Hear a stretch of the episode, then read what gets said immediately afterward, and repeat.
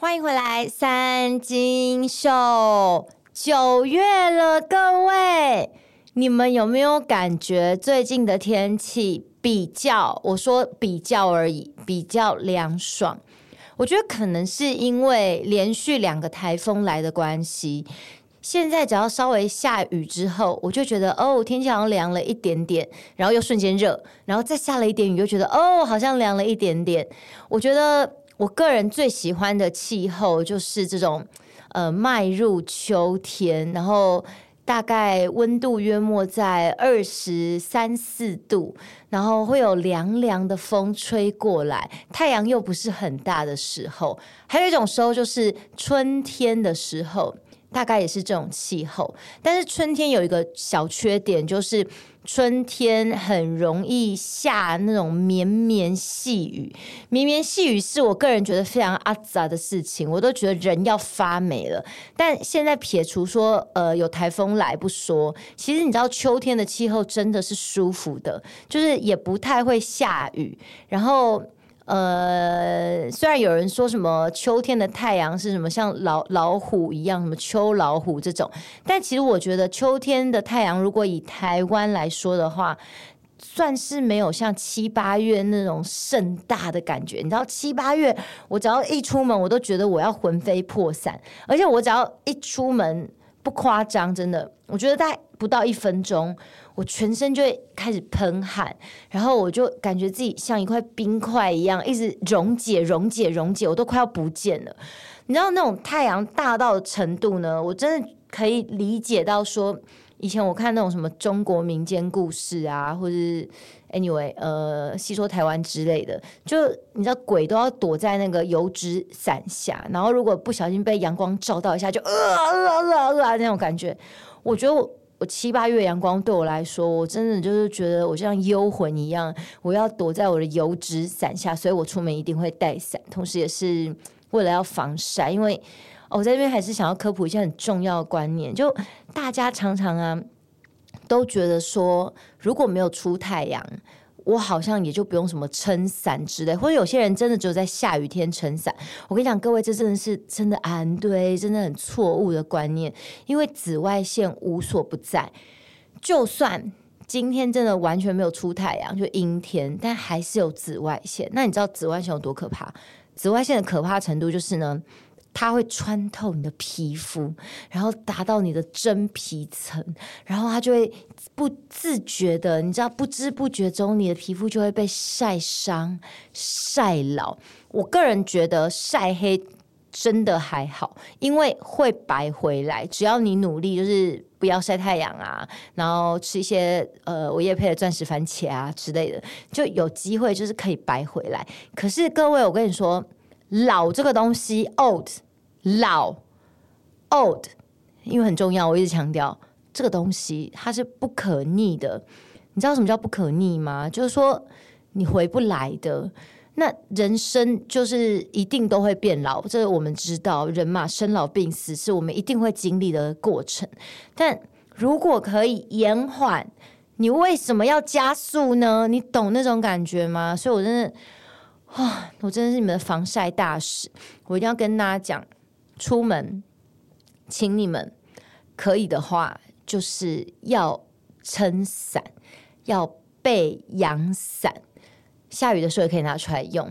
那你会讲说，哎，我骑车我就没有办法撑伞，怎么办？各位，请你们要把你们那个防晒外套穿起来，把你们那个防晒手套给我戴起来，然后。安全帽那个镜片有没有？最好还是抗 UV 的。哎，我真的现在不在开玩笑，我想非常认真。因为太阳紫外线不只会伤害你的皮肤，也会伤害你的眼珠。所以你出门的话，可以就要戴墨镜。那你不行的话，你就是要抗 UV。啊，你就会想说啊，我开车怎么办？开车一样，把防晒外套给我穿起来，然后。开车的朋友，请你把墨镜给我戴起来。我觉得开车戴墨镜啊，是一个非常好的习惯。我想很多在听 Podcast 的朋友，你们本身是开车族或是机车族，为什么？因为呢，通常啦，我发现，在坐捷运或公车的朋友，因为你不用自己开，不用自己驾驶，你就会习惯看一些影片啊，玩玩小游戏啊。但开车、骑车，你必须要专心嘛，那你就不适合眼睛分散注意力，你要注意车况。所以呢，通常自己开车、骑车的朋友就会有听 podcast 的习惯，因为你至少还可以听别人讲话。所以我知道你们现在一定很多人就是正在给我开车、骑车，然后在听我的 podcast，然后你现在。认真的看看自己，你有没有给我戴墨镜？没有，赶快去给我买墨镜戴起来。你有没有穿防晒外套？没有，赶快，嗯，也来不及，你就是赶快去买防晒外套穿起来。这真的非常重要。你知道过去种种，譬如昨日死，你之前都没有做，你皮肤已经老化，那我救不了你。但是 right now，OK，right now，我现在跟你讲了，你赶快去做，至少你就是从现在开始延缓老化。好了，我真的为什么要这么苦口婆心劝大家呢？因为，嗯，我相信在听我节目的朋友，应该都是喜欢我的朋友。你知道我很注重颜值这件事情吧？我因为注重颜值，注重到什么？注重到你知道馆长非常的爱我，说的馆长就是那位陈之汉开什么成吉思汗的健身房的那位。他就是一直说希望我收他为徒，他想当我的徒弟，但我一直把他拒于师门之外。你们知道原因是什么吗？因为颜值，颜值，他会拖垮我们的平均颜值。你知道，就考试，如果大家都很优秀，同学都考八九十分，然后突然有个同学考二十分，那我们全班的平均值是不是就被拉低？是不是就会输给隔壁班的？所以我就很重视这件事情。那我就希望说，大家真的要。爱漂亮很重要，好啦，那这个顺道说到了喜欢我的馆长陈志汉，我们就来聊聊最近馆长跟一个算是比较新兴窜起的网红，叫做廖老大之间的恩怨情仇吧。我想我在聊这主题，可能有些人真的不知道他们是谁，所以哦天哪，我我真的很常在讲不红的人，所以。恕我就花点时间先跟大家讲一下两双方的背景是怎么样。反正我想馆长大家应该算比较熟悉一点点，就呃大概是二零一七年左右开始窜红的网红。那窜红的原因呢，就是因为他很爱开直播，然后骂干你娘。那他的直播特色是什么呢？其实就是干你娘，就。他每次都很想要讲一些呃时事啊之类的，但因为他也讲不出个所以然，没有读书的状态，所以他最后的结论就是干你娘。那中间的过程论述也就干你娘，这个讲话话题的开始也就是干你娘。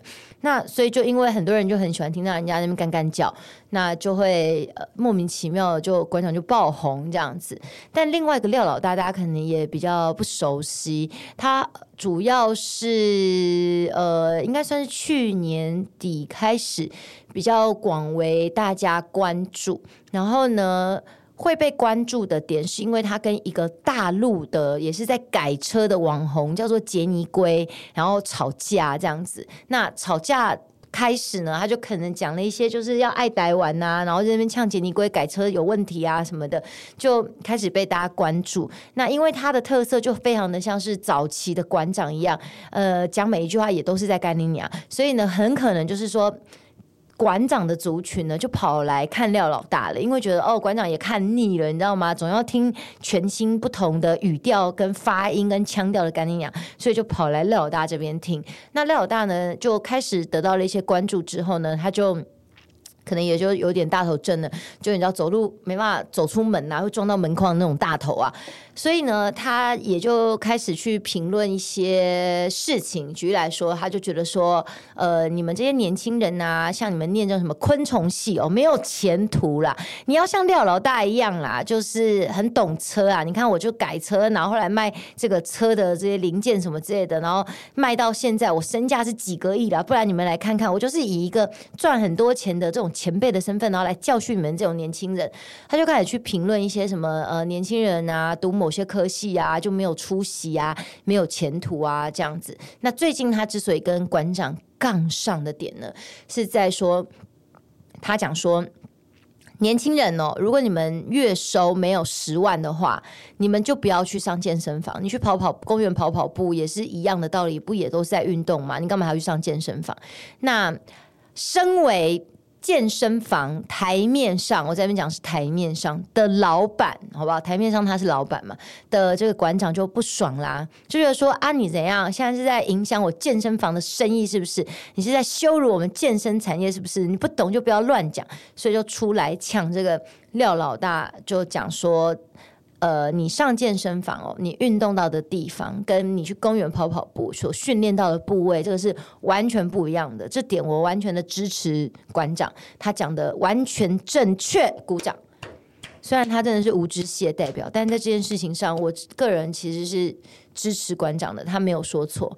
然后同时呢，他就跟这个廖老大反呛说呢，现在。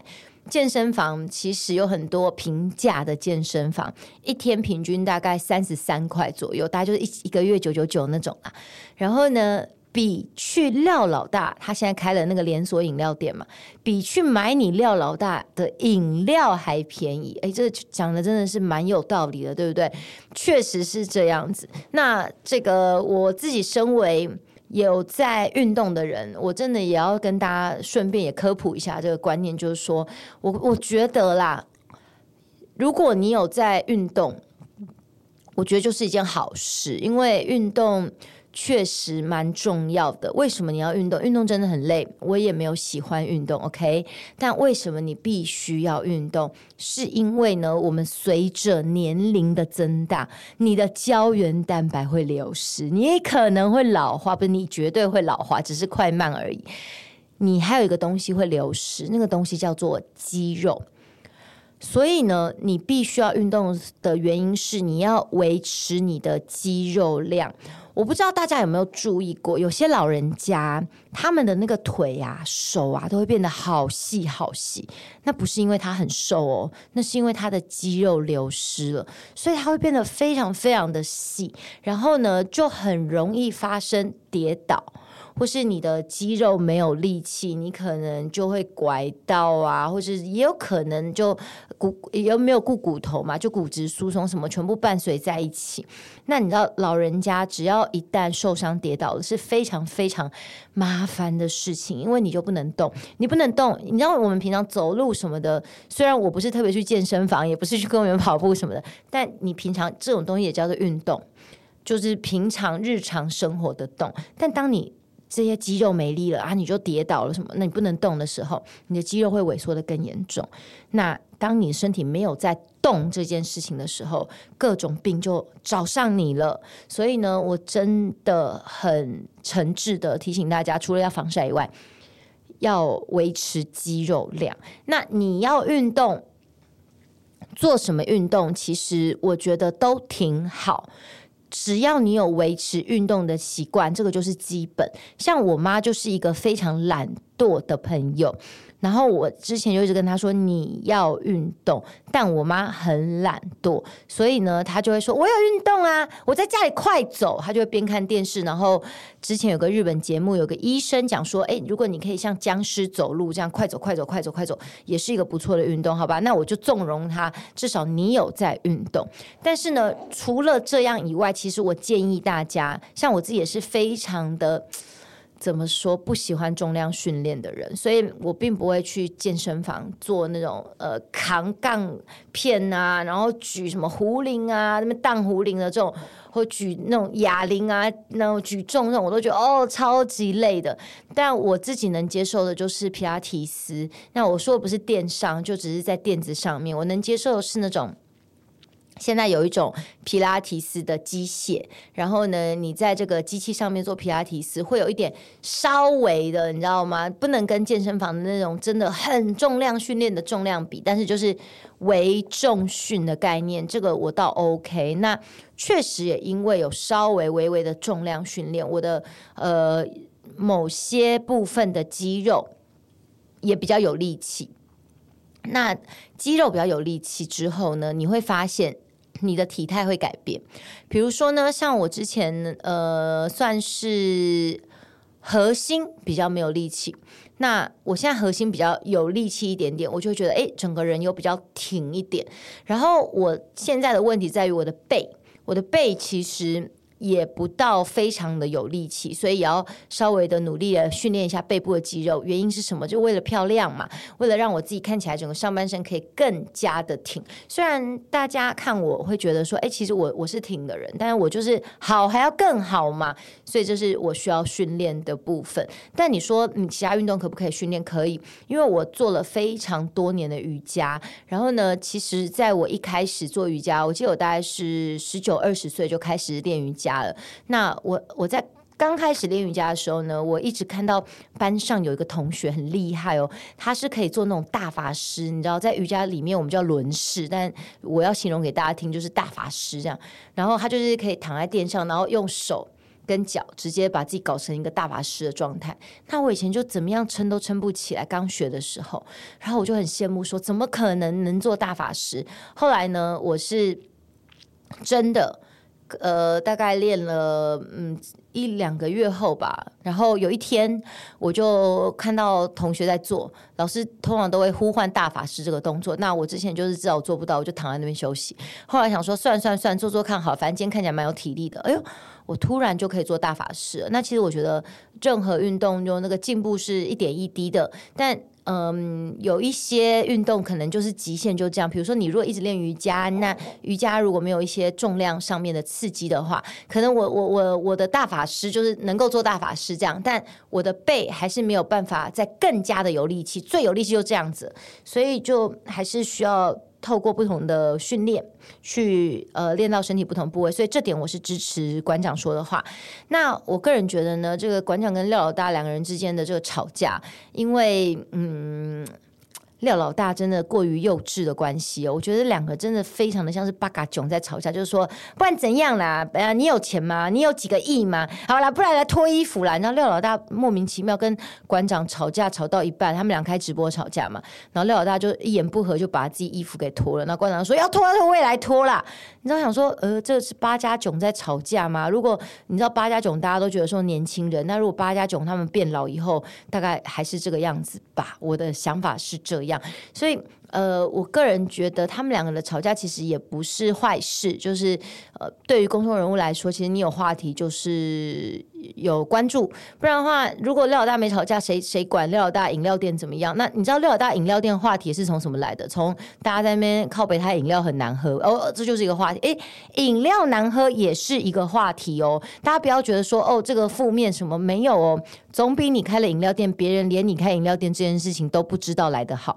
因为如果你饮料难喝被炒起了一个话题之后，就会有人去买你的饮料，因为大家想要知道有多难喝。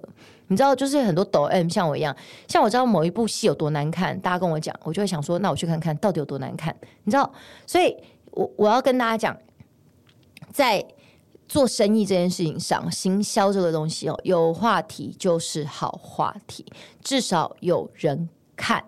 我说的是在一开始，当然，如果你的这个生意已经做起来了，那出现了一些很负面的东西哦，比如说鼎新他们的油是地沟油啊，那这个就绝对就是灾难了，你知道，大家就不买了。但是呢，如果你在一开始都没有人认识你的时候，这个东西有被大家炒起来，那就是好话题。所以我个人觉得廖老大跟馆长之间炒的这个东西，对廖老大是有帮助的啊！你会问我讲说啊，你会不会买一杯很难喝的廖老大的饮料，然后到呃成吉思汗健身房去健身？然后我个人就觉得说。买饮料这东西是小钱，因为你买买一杯饮料了不起，最很贵，好不好？五十块，好不好？也七十块，好吧好？够贵了吧？然后，你可能就想说，好，买买看，但是。去健身房健身这件事情，你就会考虑了。为什么？因为现在很多健身房是要绑约的嘛，你可能一次绑要绑一年嘛，你就会开始考虑说啊，我到底会不会去？我会不会乖乖去？有没有？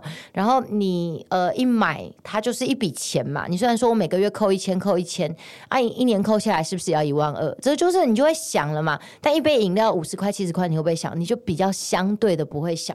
所以我觉得这件事情对廖老大是比较。有利的啦，在行销上面来说，但是呢，其实廖老大跟馆长吵架这件事哈，我个人觉得呢，很欣慰，你知道吗？我很欣慰的看到了馆长的成长，因为呢，从馆长他刚爆红，大家知道，我就不断的在跟他吵。为什么我要跟他吵？但我我简单来说，我觉得我应该不能说我在跟他吵这件事情，因为我我个人是不吵架的。我如果要吵，我都是直接告别人的。我应该说，我跟馆长呢，是我不断在教育他。我很受不了，看不下去，就是他在那边散布一些非常无知的观念。我觉得这个东西对于社会风气来说，是在败坏社会风气，然后会让很。多人有一个不该有的观念，然后会让社会更糟糕。怎么说呢？比如说，他之前也跟廖老大一样，讲说，呃，他出了他自己品牌的袜子，然后。跑去看那个袜子工厂，就说：“哎呦，现在这个袜子工厂的工人哦，哇可怜都哇可怜哦，为了要救救这些工人哦，我们要那个帮助他们哦，所以你们要买我的袜子。那我想说，你现在到底是在卖袜子，还是在消费别人的爱心？这跟卖爱心比，有没有？会有人给你看一大堆很可怜的照片，说啊，就可怜呢，我赶快买一支爱心笔一百五来来帮助这些人，到底有什么？”不一样，对我来说是一样的。如果今天你要卖你的袜子，你是不是应该告诉我说，你这个袜子它品质很好，我用什么样子的料子，然后我做过什么样的测试哦，我洗过很多次，你看都没有松哦什么的，穿起来很舒服哦这些的。这不是才是应该你要讲的重点嘛？怎么会跑跑去说，因为那些工人很可怜，所以要买你的袜子？所以呢，跟廖老大一样嘛。他现在说他这个饮料店，他外面挂着一个红布条，说啊，买我的饮料，我捐十趴哦，十趴给什么什么什么这样子。那你如果要捐这个十趴，你就自己捐就好。你有需要挂这个红布条嘛？那再来就是说，如果说。你要捐这十趴，那你有没有考虑过说，你让你饮料更便宜一点嘛？你是不是就不要捐这个十趴了？所以，我个人真的觉得，就是说，呃，公益这个东西哈，被太多人拿来当做行销的一个手法。那我觉得这种公益行销，我必须要尊重商业自由啦。他也不犯法，对，他真的不犯法。但我觉得以道德上来说，就是就我个人的道德。观念来说，我自己个人是相当不屑去做这样子的事情的，所以大家可以看到，我从来不消费公益，说哦，你买我这个瓦扣脸多瓦扣连哦，赶快买。我我个人如果说我这笔业配我要捐出去，对不对？我就是全额捐。哦，如果说我我比如说我有一个业配一个呃阿昌庇护工厂的卫生纸，那对我来说，我就是一毛钱都没有拿，我就。免费的帮他们宣传，为什么？因为我尊我不是尊重，对不起，我支持他们的理念。因为我我个人很受不了，就是说有很多的那种慈善团体都要说哦，瓦扣脸都瓦扣脸哦，要赶快捐给我这样子。可是问题是，有些人的那个瓦扣脸有没有？他其实是有有劳动能力的。我不是说我躺在那边都不能动哦，你知道吗？所以阿昌庇护工厂他们的那边的小朋友，他们是可能就是智能障碍，但是他们很努力，因为他们很努力在。这个卫生纸工厂里面，然后做他们能做的事情。也许他们哦包装的速度会比别人慢一点，但他他就是有在做，而不是说哦我就躺在那边我我耍废，因为就是我本来就比较可怜，我先天不足，所以你们就要同情我，你们就要捐钱给我这样。我我觉得我反而很支持的是他们让他们呃这些小朋友他们真的去做他们能力范围能做的事情。那我们去消费，其实因为他们的卫生纸也不是说哦那我就偷工减料用很烂卫生纸，他们也用非常好的。质质，然后价格也非常的合理。那我们去消费，如果卖得好的话，在里面工作的这些小朋友，是不是也会同时增加他们的成就感？就是说我我是有能力，我是有用的人。因为如果你就是摆在那边说，啊，你们你因为你这样好，你都不要做，你都不要做。他们就反而会没办法找到自己人生当中的成就感。其实我觉得成就感这个东西呢，对每一个人来说都是必要的。我们每一个人都在不同的地方寻找到自己的成就感，不管是在工作上、在亲情上、爱情上、友情上，都是这样子的。所以我就很支持他们，我就是完全的免费帮他们做这样子的行销曝光，这样子。那我嗯觉得去消费公益这种廖老大行为，其实跟早期的馆长也是一模一样的，但我欣慰的点在于说，哦，馆长不一样了。馆长现在跟廖老大吵架，你就会发现说，OK，他是完全可以就事论事的讲出一套道理。他竟然可以告诉廖老大诽谤罪是怎么一回事，怎么样子会成立诽谤，而且他清清楚楚的讲诽谤不是毁谤，很感人，你懂吗？你知道？馆长应该讲说就是久病成良医啦，你知道一直被告，一直被告，一直跑法院，一直跑法院，一直赔钱，一直赔钱，学费没有白缴。所以就是相当的欣慰。那我就觉得你在馆长身上看到什么人是有教化可能的，就是说，嗯，他懂得去检讨自己。他虽然之前也是每次在那边骂我，一直在那边跟我干你娘、干你娘、干你娘这样子，然后那边一直跟他的那些管粉有没有？你知道很多管管馆长跟管粉怎么样？以前的馆长跟管粉 A B C D 他们一定选什么？选 B，因为操你妈的 B 有没有？现在不一样了，他们不是只有选择题了，他们的人生开始有申论题了。你说我这个教育是不是非常的成功？所以呢，我觉得在馆长身上，我觉得看到一件事情，就是说要相信人有教化可能啦，对不对？呃，浪子回头金不换啦，对不对？所以呢，人要懂得检讨自己，他才会进步。如果说他从头到尾，别人跟他讲，他不断在那边干娘干娘干娘。到二零二二年了，他还是持续的跟廖廖老大吵架，他讲不出诽谤罪的啦，他也讲不出任何的道理，他两个人就互骂干你俩可以干两个小时，然后脱个衣服，整个直播结束，不然就是抢你捐多少了，你捐多少了，我赚多少了，我赚多少了，有没有？是不是很没有内容的吵架？我觉得其实呃，看到馆长这样子的成长哦，你就会相对的去看到很多公众人物，他们反而就是属于那种不会检讨自己的。他们不，他们就算觉得自己有错，但是呢，因为面子的关系，他也要硬凹到他没错。所以我觉得，不断在呃我自己的个人直播、我个人的发文、我我这个三金秀当中，一直在讲的就是，每个人都要知道自己的问题在哪边。每个人都会犯错，犯错很正常。每个人都一开始你都是无知的，你你当你个婴儿，你来到这个世界上，你知道什么？但我们都是。在人生的过程当中，发现问题，然后我去寻找答案，我学习，下一次遇到同样的问题，我就不会犯同样的错误。你所有拥有的知识，你所会的技能，都是你一路学习上来的。如果你犯错了，你拒绝学习，就说啊，我又没错啊，不然不会啊，不然我就烂，我就烂。OK，你就会永远在原地踏步。所以我才不断讲说，每个人都在变，人不变的事情就是变。你你如果不变的话，你就是原地踏步，你就是不知进取啊。所以我们都需要改变。我们要改变什么？让我们自己越来越好。所以你在馆长身上看到，就真的就是。感觉得到广儿是越来越好，但是因为颜值的部分，我本来有一时心软，想说，哎，应该他那么想要成为我的徒弟，一直叫我漂亮宝贝这样子，很想要呃入我师门，一时心软，差点要让他入师门。后来有人提醒我说，但广儿颜值颜值的部分，这我就想说，对，为师的不应该过于欣慰，所以就心软，还是必须要先就是让广儿先呃先。原地放生，先让他在野外先好好的自我成长，看看那个颜值的部分有没有有没有机会修正，修正完之后才有机会入我师门。就是在这边跟大家分享关于馆长跟廖老大之间吵架这件事情，我的看法。好，那这个节目剩下最后的两三分钟，我来跟大家讲个闲聊的事情好了。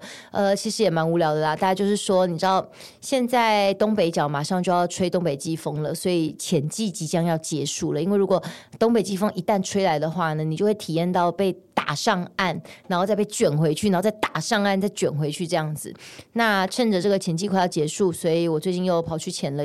一次水，然后呢，哇，你知道吗？东北季风真是强烈，今年来的特别的早啊，所以呢，我这次要上岸的时候啊，你知道，我就是真的是被浪一直这样打上岸搁浅，然后再卷回去，然后再打上岸搁浅，然后再卷回去，这样。